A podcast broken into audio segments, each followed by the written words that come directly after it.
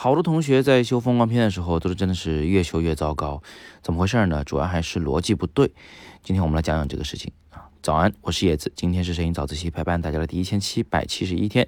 其实啊，这个事儿昨天晚上我就发了一个抖音了，我修了两张图啊。这两张图呢，一个是晴天拍的，一个雾天拍的。我说这两张图的修片逻辑会很不一样，但是啊，我看很多学生们是搞不清这个事情的。他们修这个风光照，每次都是。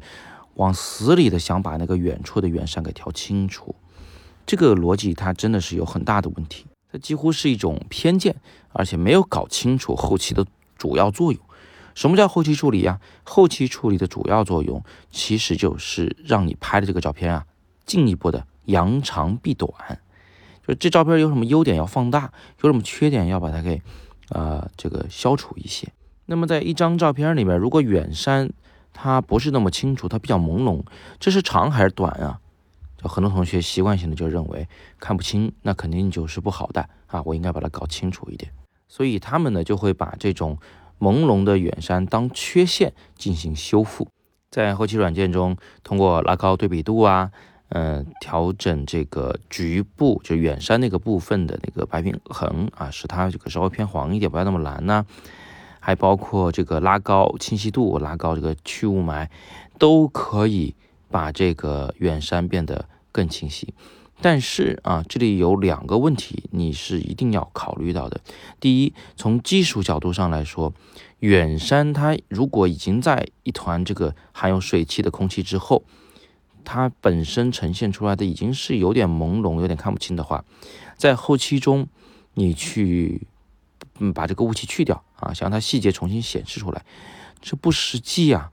因为已经损失掉的信息，Photoshop、Lightroom 它怎么知道那是什么山呢？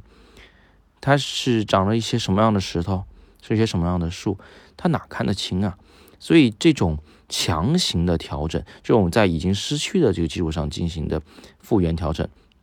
常常是伴随着一些很假的、很粗糙的这个画面效果。那从审美的角度上讲，我们也不应该这么做，因为朦胧它其实也是一种美感啊。我们常常会这个利用它来拍摄空气透视的效果，就是说啊，远山啊，因为都在雾气中嘛，朦朦胧胧的一个画面都看不清楚，不好看，所以呢，我们一定会搭近景，近处几根竹子啊，一棵大树，只要它离你够近，它都可以呈现得非常清晰。这样一来，这个近景的清晰和远景的朦胧就形成了一种反差，一种比对。它实际上是交代了空间感的，交代了距离变化的。就比如说吧，啊，在中国的水墨画里面，我们怎么样表示这个山是一层一层变得越来越远啊？就是远山就对着水会多一点，那个墨比较淡，是吧？它就是慢慢的变得越来越淡，越来越接近那个天空的灰白色。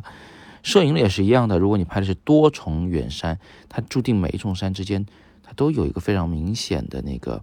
呃，就是一层一层变得越来越淡的这个趋势，这个叫空气透视啊，是可以用来交代距离感的。所以这个问题的正确做法应该是这样子的：就是如果你拍的这张照片，那空气本身就是无敌的干净，阳光也无敌的好，是个晴天，阳光射在了远山上，呃，远山它本身也很有质感，很有细节啊，比如说这个石头山等等之类的，上面有覆盖了一些雪。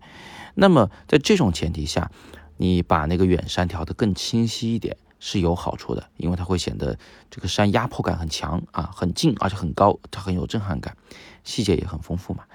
但是如果你本来就有空气透视，就有那种薄薄的雾气的感觉，那或者是说你本来就有多重山啊，都在逐步减淡，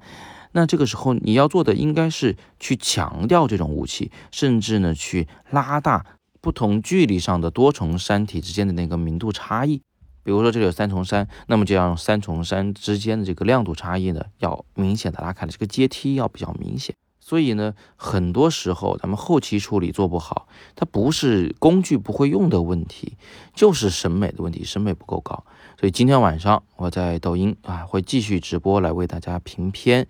我们一起来多看一些好照片，来提升自己的审美。大家可以在抖音关注我的账号。叶子玩摄影，然后每周三晚上八点啊，咱们一起来学摄影。直播是没有回放的，大家不要错过。另外呢，在十二月我会带队带大家一起去拍故宫。这元旦期间我会在广州举办摄影工作坊，非常欢迎大家参加。